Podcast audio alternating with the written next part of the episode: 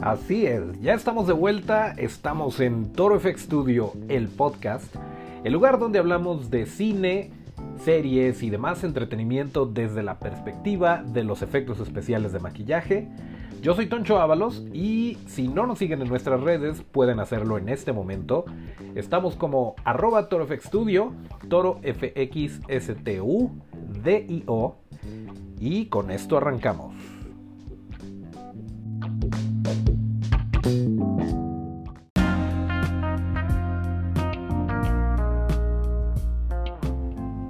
Efectivamente, martes 22 de enero de 2019, ya estamos iniciando la semana y nosotros estamos de vuelta con el episodio 5. La noticia fresca. Roma se llevó nada más casualmente 10 nominaciones al Oscar. ¿Quieren saber cuáles son? Se llevó mejor película, mejor película de habla extranjera, mejor director, mejor fotografía, mejor diseño de sonido, mejor mezcla de sonido, mejor diseño de producción, mejor actriz, mejor actriz secundaria y mejor guion original. Ahí nomás se las dejo al costo lo que se llevó esta película. Se va a poner muy de moda y todo el mundo va a decir que la amó desde el momento en el que salió y que hicieron fila para poderla ver. Y la verdad de las cosas es que muchos de nosotros no la hemos visto. Yo les voy a confesar que sí la vi tarde, pero la vi hasta la mitad porque por ahí no sé si sepan que hay una cláusula en la que si ves una película o una serie sin tu esposa o sin tu pareja es causal de divorcio. Y, bueno no me aguanté las ganas y la vi hasta la mitad y bueno pues la tuve que parar ahí. La verdad lo que he visto me está gustando mucho pero yo entiendo yo entiendo que a veces no puede llamarnos la atención, no pasa nada. No pasa nada si no te gustó Roma, si la viste y te pareció aburrida, te pareció lenta. Se vale y pues hay, hay diferentes gustos, géneros, etc. Y de repente uno quiere ir al cine o quiere ver una película y entretenerse y divertirse. Y a veces quieres eh, sentir algo, quieres analizarla, ver, vaya, no puede estar equivocada toda la academia al darle 10 nominaciones. No puede estar equivocada tanta gente al ponerla en un, pedestal. Pero también, también se vale si no conectaste con, con la película. En lo personal, a mí sí me está gustando mucho. Me pareció muy interesante, sobre todo que, que de repente estén hablando mixteco y eso sí lo traduzcan y cuando hablan inglés no. Y bueno, tienen que verla, pero la verdad sí está. Tiene el diseño de producción, y no lo digo porque, porque esté nominado, pero la verdad, si le pones pausa a cada cuadro, es una postal, una fotografía que puedes exhibir. O sea, está muy bonito todo. Em, pero bueno, digamos que Roma es como una película, como un alimento muy nutritivo que si analizas el platillo dices, órale, tiene, tiene todos estos nutrientes y lo pusieron así porque está balanceado y X, Y, Z. Mientras que otra película puede ser como una hamburguesa, como pues a lo mejor un, un, bistec grasiento.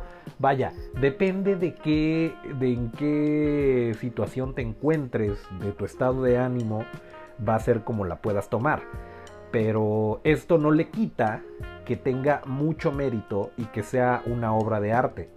Aunque no siempre vas a quererte comer la ensalada. O sea, por ese lado, por ese lado yo los entiendo, así que relájense un montón y si no les gustó, pues no pasa nada. Y si les gustó, tampoco estén tirándole a los que no la supieron apreciar. Pero bueno, si no la has visto y tienes la duda, de veras, de veras, de veras, vela. Vela, estoy seguro que vas a encontrar muchas cosas que te van a llamar la atención, con las cuales vas a conectar.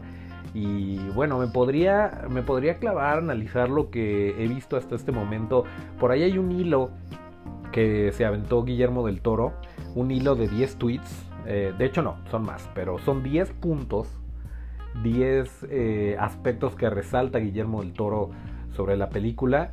Muy interesantes, de hecho, esta fue una de las razones, a mí se me había escapado por uno y mil motivos se me había escapado el poder ver la película.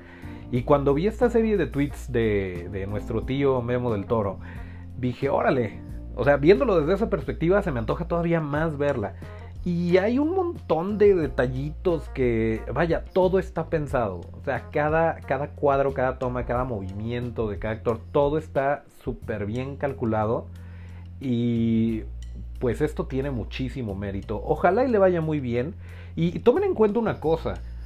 Está nominada para mejor película cuando es una película enteramente hablada en español, bueno, y en mixteco y se está poniendo al tiro con Bohemian Rhapsody, se está poniendo al tiro con Black Panther, lo cual es otro, es otro tema muy, muy interesante.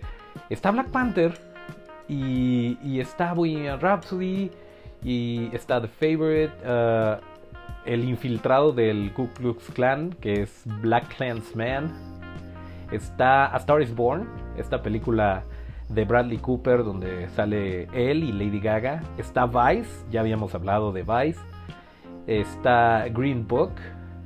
Y parece que ya, sí, esas son las nominadas para mejor película. Entonces, así está la, la competencia. Se está poniendo el tú por tú Roma, una película enteramente de la Ciudad de México, enteramente o en su gran mayoría en español, en blanco y negro y se está agarrando los trancazos con todas estas superproducciones. Lo cual me parece, ya el hecho de estar ahí lo hace bastante interesante.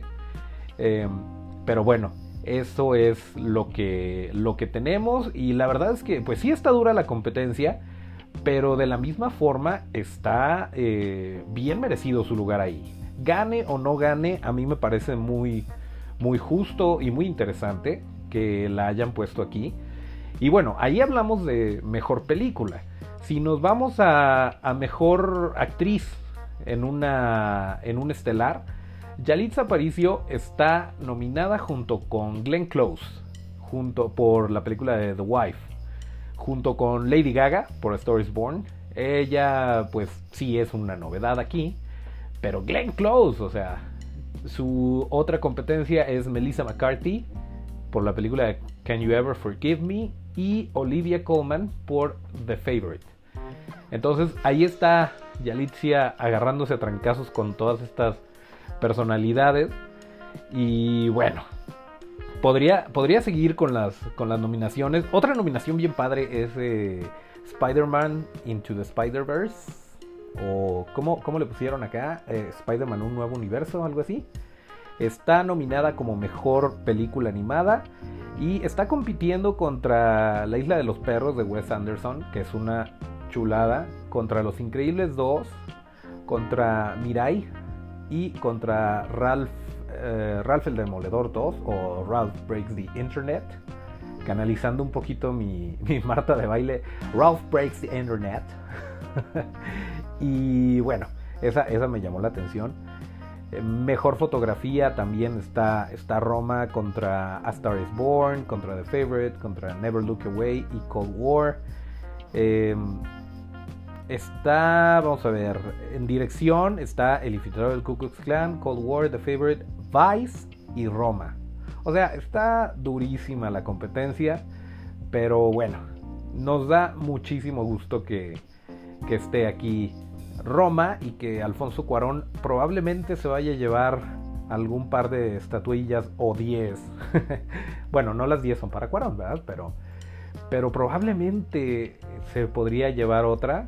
Recordemos que ya, ya no tiene nada que probar. Ya, ya se lo ganó en Gravity. Ya los tres amigos, eh, Alfonso Cuarón, eh, Iñárritu y Del Toro, se ganaron sus respectivos Oscar y bien merecidos todos, la verdad. Y bueno, esta, esta podría ser otra oportunidad para Cuarón, pero yo de plano no me pienso perder los Oscars este 24 de febrero, que pues ya está a un mes prácticamente. 24 de febrero ese... ¿Quieren que les cuente cuántos domingos? 1, 2, 3, 4, en 5 domingos. Dentro de 5 domingos van a ser los Oscars y probablemente vamos a estar hablando de del resultado, de qué pasó, de quién ganó. Em, también me gustaría, aprovechando que estamos hablando de los Oscars, platicarles cómo están las nominaciones para, eh, para maquillaje. Y este es un tema que me, que me llama mucho la atención porque, híjole, a mí al principio me costaba trabajo entender este rollo de, del maquillaje en el aspecto de las nominaciones porque eh, la, la, categoría se llama eh, maquillaje y peinado, o sea, makeup and hairstyling y es todo. Hay tres nominados. Me sorprende que no haya estado Stan Anoli, por ejemplo, que él habíamos hablado, que es del gordo y el flaco, no está. Y pues llevó un trabajo de maquillaje prostético bastante interesante. Pero hay que tomar en cuenta nuevamente que somos una herramienta. Como artistas de efectos especiales prácticos, artistas de maquillaje, eh, somos una herramienta para contar la historia.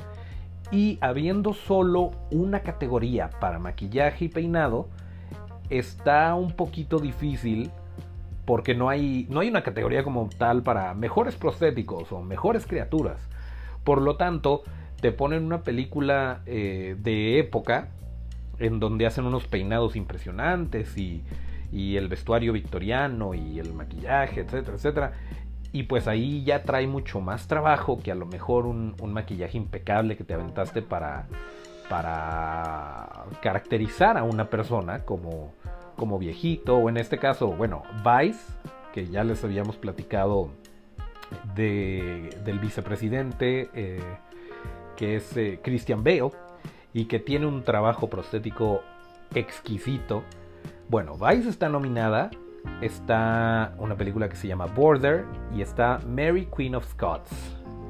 Mary Queen of Scots es una película de época, entonces no nos sorprenda que tal vez se lleve, se lleve el Oscar por, por maquillaje y peinado, que es la, la categoría, y no se lo lleve Vice, aunque me encantaría que Greg Gannon eh, se llevara su, su Oscar por esta película, porque la verdad, ya lo habíamos dicho antes, antes de que siquiera estuviera nominada, es una película que además de verse muy interesante por, por el contexto, es, eh, es un trabajo impresionante el cómo Christian Bale se convierte en Dick Cheney. Y bueno, pues nos encantaría ver que ganara, pero hay que entender que así son las cosas. De repente puede haber una película como las de Star Trek, que tienen infinidad de criaturas, y puede estar compitiendo contra una película de época y la academia se lo va a dar muy probablemente a este tipo de producciones y se entiende también por el trabajo que lleva, etcétera, etcétera. A mí me encantaría si a mí me pusieran a elegir qué categorías ponemos en los Oscars, yo sí haría un, apartado para a lo mejor mejores efectos prácticos. Así como existen mejores efectos visuales, y no siempre existió la categoría, a lo mejor abrir una, una categoría por ahí para este tipo de cosas. Pero bueno, ahí lo tienen, no nos queda más que esperar a los Oscars, esperar que le vaya muy bien a Roma y ya estaremos comentando los resultados.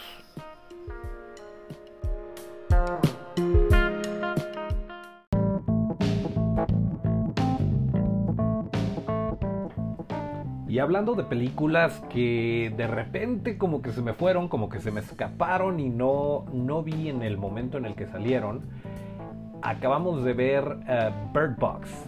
Bird Box a ciegas, así se llama. Bueno, así tiene ese como que subtítulo en, en español.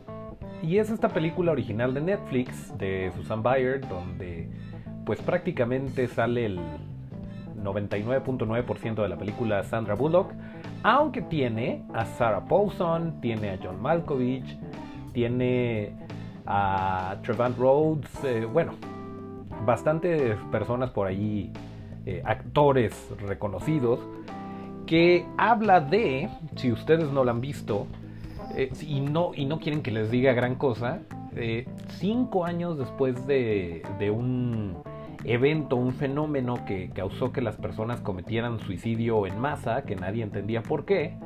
Esta mamá, esta señora, se lleva a dos niños que ni siquiera sabemos si son sus hijos, porque les dice niño y niña. eh, les dice nos vamos porque aquí no es seguro y se trepan a una, a una balsita, a un botecito y comienzan a remar por un río. Porque aparentemente del otro lado del río está, es seguro. Esto no nos dice mucho, pero está muy padre. Eh, mm, no es nada lenta, o sea, la película puede ser de repente callada, de repente puedes tener que poner atención y, no perderte de lo que está sucediendo, pero yo no la sentí cansada en lo absoluto eh, desde que inicia. O sea, ves a Sandra Bullock desesperada diciéndole a los niños que si se quitan las vendas de los ojos los va a lastimar, que pase lo que pase no pueden hacer eso, que no pueden hacer ruido, que tienen que irse y... O sea, te, transmite toda, toda esa desesperación y así es como comienza y después, bueno, comenzamos a ver el antecedente de cómo, cómo comenzó a pasar este fenómeno, etcétera, etcétera. Eh, la verdad, en actuaciones no nos podemos quejar. Tal vez, tal vez los niños no sean los mejores actores del mundo, pero, pero no, no te quita nada de la, de la historia. Em, yo la disfruté bastante. Es una película que salió a finales del año pasado y que apenas nos estamos poniendo al corriente. Pero en realidad yo la sentí muy. La sentí muy interesante. Es una especie. No, no, la, no la categorizaría como una película de horror. Como de miedo. Pero sí tiene. Sí tiene mucho suspenso. Sí te mantiene. Te mantiene entretenido. Te mantiene interesado y, y pues quieres saber qué les pasa, puedes conectar con, con las personas y, te importa que estén bien lo que les vaya a pasar y de repente tiene ciertos, ciertos giros de tuerca em, muy padres. Aunque pues como todo, sí, sí tuvo mucha...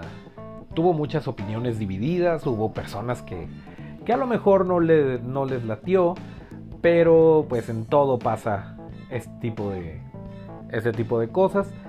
Efectos prácticos o, eh, efectos de maquillaje, mm, a lo mejor no tiene mucho, tal vez un par de heridas, cosas por el estilo. Pero lo que sí es que estaba leyendo que originalmente esta película iba a tener ciertas criaturas que, que, iban a aparecer a cuadro y se hicieron, se hicieron pruebas, no las pude encontrar Espero que en algún momento salgan a la luz y, las puedan compartir como estas son las, las criaturas que no salieron en Bird Box. Pero pues no, no, no las pude encontrar porque probablemente no existen aún en la red. Pero la, la cuestión de esto es que se habían diseñado, se habían diseñado criaturas para la película, para que salieran. Ya se había hecho el trabajo, ya le habían pagado a las personas a cargo de esto y a final de cuentas lo filmaron y dijeron no, no va por ahí, mejor vamos echándole para atrás, no se arma. Y es bien, es bien chistoso.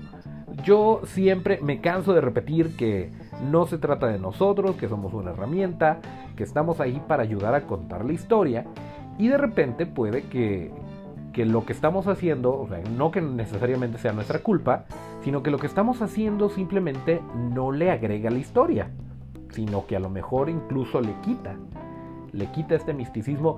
Y, yo estoy de acuerdo, después de haber visto la película, eh, a ver qué les parece a ustedes, pero yo estoy de acuerdo en que por muy padres que hubieran estado las criaturas, a lo mejor nos sacaba un poquito del, del misticismo, del suspenso de la película y ojo que estoy tratando de no darles spoilers. pero, pero creo que sí fue, fue acertada la idea. A veces eso pasa y, pues ni modo. Ni modo, son cosas con las que tenemos que vivir. Incluso, em, pues sí, yo, yo creo que, la verdad, yo creo que está mejor la película así, sin las criaturas. Y bueno, ya nomás me queda, me queda esperar poder verlas algún día, porque sí, por, por pura curiosidad me encantaría verlas. Pero esto me lleva a un... Eh, a una, pues no, no anécdota, sino un, dato que me gustaría compartirles. cuenta la leyenda, ¿se acuerdan ustedes de las películas de, de Hulk? Que, que salieron, bueno, primero tuvimos una, una con Eric Bana y después con Edward Norton y a partir de esto ya eh, se empezaron a se empezaron a unir con el universo cinematográfico de Marvel. Bueno, pues esta película de perdón, esta película de 2003 que, es donde sale Eric Bana, eh, dirigida por Ang Lee, originalmente iba a tener un Hulk animatrónico y se empezó a trabajar en él. Les voy a compartir el link en Twitter para que se den una idea de cómo, cómo iba a ser. Eh, el Master Steve, Jones, eh, Steve Johnson, sí, perdón. Lo que pasa es que su, su nombre en Twitter es Steve fucking Johnson, lo cual me parece muy acertado para él y para el tipo de personalidad que tiene y el talento que tiene. Eh, él iba a estar a cargo de hacer un, Hulk animatrónico y este iba a ser el que apareciera en la película. En vez de el Hulk en computadora, el Hulk de CGI que vimos en, esta película de 2003, iba a ser práctico, iba a ser un, Hulk enorme, un robot enorme, eh, manejado por cualquier cantidad de personas. Y se hicieron pruebas, se hizo la escultura, se hizo el mecanismo y a fin de cuentas pues decidieron darle para atrás y se fueron por el lado de los efectos prácticos. Perdón, los efectos digitales. Entonces, pudo haber salvado la película, pudo haberle hecho mejor, no lo sabemos, pero este tipo de cosas pasa pasa seguido. Em, suele, suele pasar y pues ni modo. Le damos vuelta a la página y seguimos al siguiente proyecto valga la redundancia. Pero sí está bien interesante y me acordé luego, luego de, ese Hulk porque pues tú ves las imágenes y, ay, como que sí te, te, dan ganas de haber visto esa película, a ver cómo hubiera funcionado. Pero al mismo tiempo, un, un Hulk animatrónico hubiera tenido ciertas, em, pues ciertas inconveniencias de practicalidad. Eh, acuérdense que el efecto práctico no nada más se llama práctico por, por su tangibilidad, sino porque nos resulta, entre comillas, más práctico utilizarlo.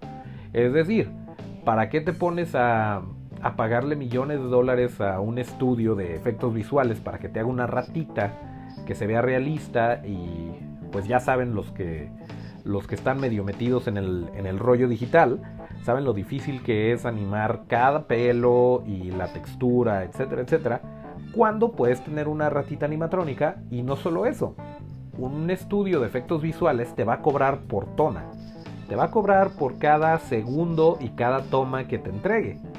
Y si tienes un, una ratita animatrónica, poniendo el mismo ejemplo, la puedes grabar las veces que quieras, desde el ángulo que quieras, con la iluminación que quieras.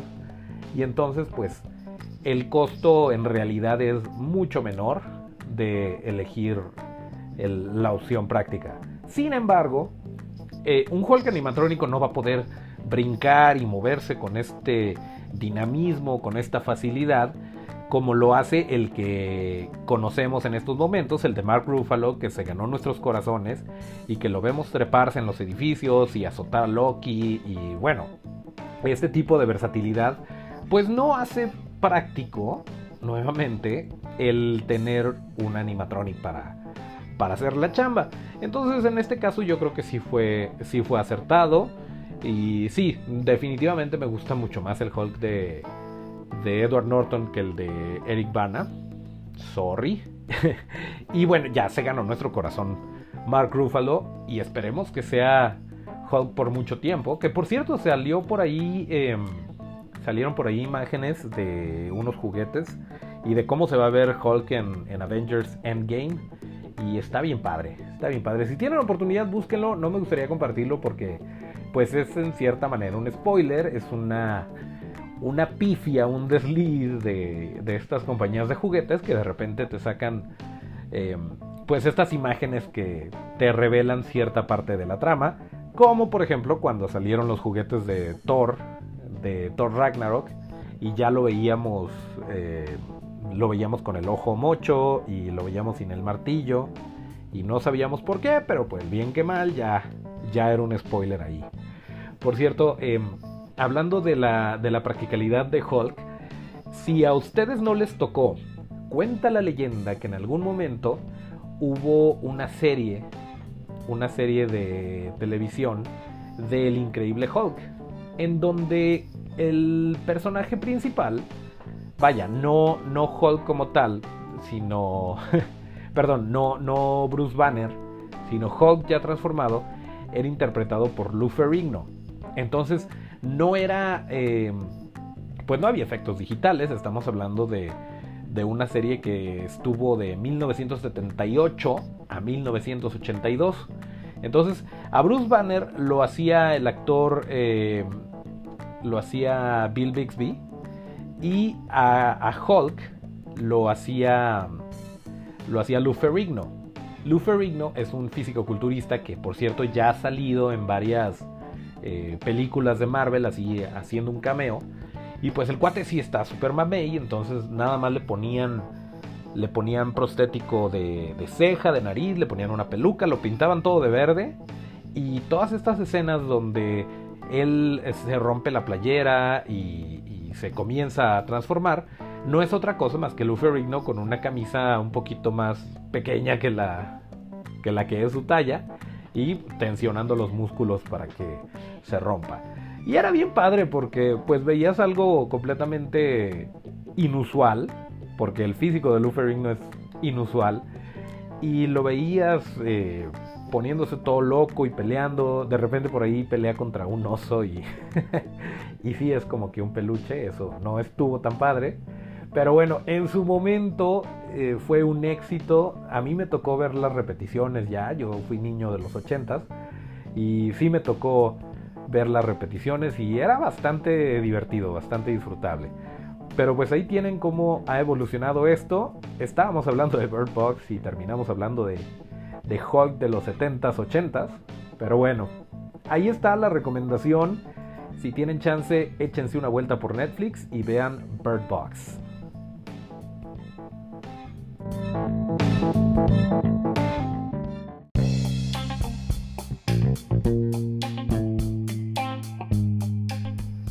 Ok, y en este podcast normalmente, o acostumbramos pues, regresarnos un poquito en el tiempo, en los antecedentes que este bonito arte del maquillaje de efectos especiales y prostéticos, etcétera, etcétera, tiene y mm, nos llega la noticia por un artículo de, de la Makeup Artist Magazine que el planeta de los simios cumple 50 años.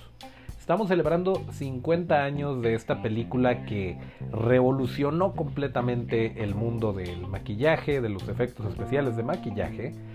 Y pues estamos muy contentos para empezar. Si no la han visto, a lo mejor se están remontando un poquito más allá a la película de eh, Tim Burton, del planeta de los simios, que salió en 2001. Pero no estamos hablando de de esa, estamos hablando de El planeta de los simios de 1968. Esta película dirigida por Franklin Schaffner, que es donde sale Charlton Heston, em, cumple 50 años y el maquillaje corrió a cargo de John Chambers. Si ustedes no han visto la película, no tiene desperdicio. Es una película pues viejita, pero en su momento fue un parteaguas, hubo un antes y un después de, esta película. Dándoles un poquito de contexto, eh, el aprendiz, un aprendiz de, maquillaje en Fox llamado Tom Burman, Tom Burman es, eh, en estos momentos, si, ustedes buscan el apellido Burman, es eh, realeza en el, en el ámbito de el maquillaje de efectos especiales. Em, están hermanos, hijos de todo que se han dedicado de alguna manera u otra a este ámbito, pero quien lo inició todo fue Tom. Y este señor cuando era un chavillo, un aprendiz, recomendó a John Chambers para que se aventara el proyecto del planeta de los simios Y bueno, originalmente ya habían tenido eh, ciertas pruebas, ciertas ideas, y nomás no se había realizado hasta que llega John Chambers. Y algo bien padre, bien interesante, es que leyendo el, el guion, el señor dice, me voy a ganar un, un Oscar por esto. Y efectivamente, sí se lo ganó. Hay que comentar que no existía en ese entonces, hablábamos hace ratito de las categorías de los Oscars, bueno, en ese entonces ni siquiera existía una categoría para el maquillaje, pero el señor se llevó el premio, se llevó la estatuilla como un premio honorario. O sea, ¿qué tan impactante tiene que ser tu trabajo para que la academia diga, ¿sabes qué? No, espérate. Yo sé que no hay categoría, pero vamos dándole un este cuate porque la verdad se aventó una chambototota. Y así fue. Si ustedes ven la película, hay infinidad de personajes simios y de distintos eh, tipos, razas, etc. Y esto fue eh, con espuma de látex, con foam latex. Por lo tanto, em, pues esto le permitía a los actores gesticular y permitía que la piel respirara, no era tan restrictivo, em, pero pero al mismo tiempo pues tenían que asegurarse de que, de que las piezas le quedaran exactamente a los actores, así que desde un año antes se le tomó Livecast, que es esta impresión facial para reproducir la cara de los actores que iban a, a interpretar estos personajes, y se aventaron la escultura, total que a final de cuentas esto era como una línea de producción, muchas técnicas innovadoras que se siguen usando hasta el momento, que tenían em, estas, estos cascarones termoformados de las caras donde iban a poner las, las piezas y las prepintaban y tenían todo en su lugar, las pelucas, las patillas, todo, todo el pelo que llevaba la cara de los, de los simios y listo para aplicarse a todos, incluso ciertas eh, máscaras que usaban los extras que no necesitaban un, maquillaje tan, tan exacto, tan a detalle. Eh, y todo esto hizo que, la película fuera un éxito, que hasta el momento esta película resultó ser la inspiración de muchos, eh, muchos masters del maquillaje que existen el día de hoy. Y bueno, en su momento a lo mejor Frankenstein o, o la criatura de... Eh, de la Laguna Negra, eh, pudieron haber sido El Hombre Lobo, eh, este tipo de películas de Universal antiguas pudieron haber sido la inspiración para, para ellos, para gente como, como John Chambers, pero ya eh, más contemporáneos, esta es la película a la que se remontan o a la que se refieren como la que marcó su, su carrera, la que les hizo pensar, me voy a dedicar a esto y bueno, no tiene desperdicio. La verdad, esta es la recomendación en video casero. Por ahí está el artículo muy interesante de, la Makeup Mag, eh, de cómo, cómo se realizó todo esto, cómo, cómo planearon todo, toda la, todo el diseño de los, de los maquillajes. Incluso yo tengo la fortuna de tener el Blu-ray de esta película y viene con un montón de material adicional que está buenísimo. Em, y fue una de esas, fue una de esas eh, suertes, de esas fortunas de haberla encontrado súper barata también. Creo que me costó como 60 pesos. Y era un Blu-ray. Este, y sí tiene, sí tiene muchísimo material bien padre. Tiene maquillaje de prueba.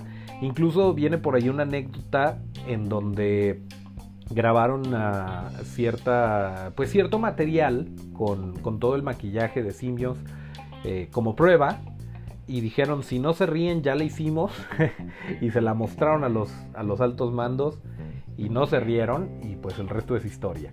La verdad está muy muy padre.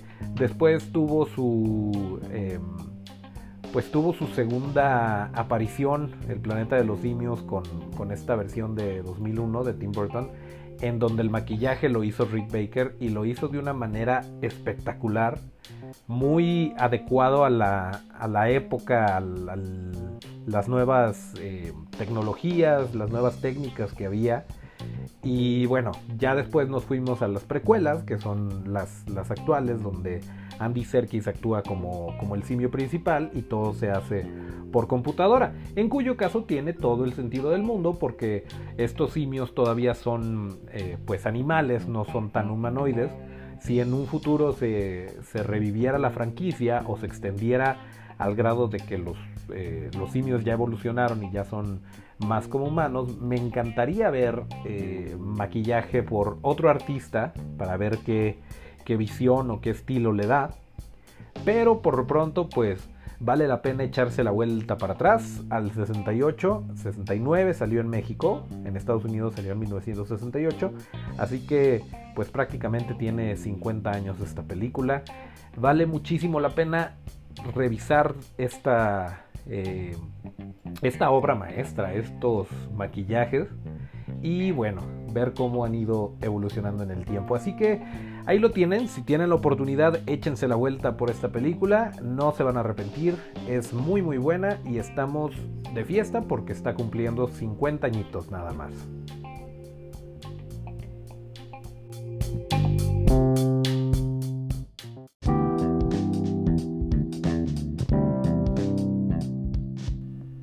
Bien, y aquí terminamos el episodio 5 de Toro FX Studio, el podcast. Muchísimas gracias a todos por estarnos escuchando. Síganos en nuestras redes que son arroba torofxstudio, arroba torofx-studio. Yo soy Toncho Ábalos, mis redes son arroba Toncho Ábalos con T y hasta el próximo llamado.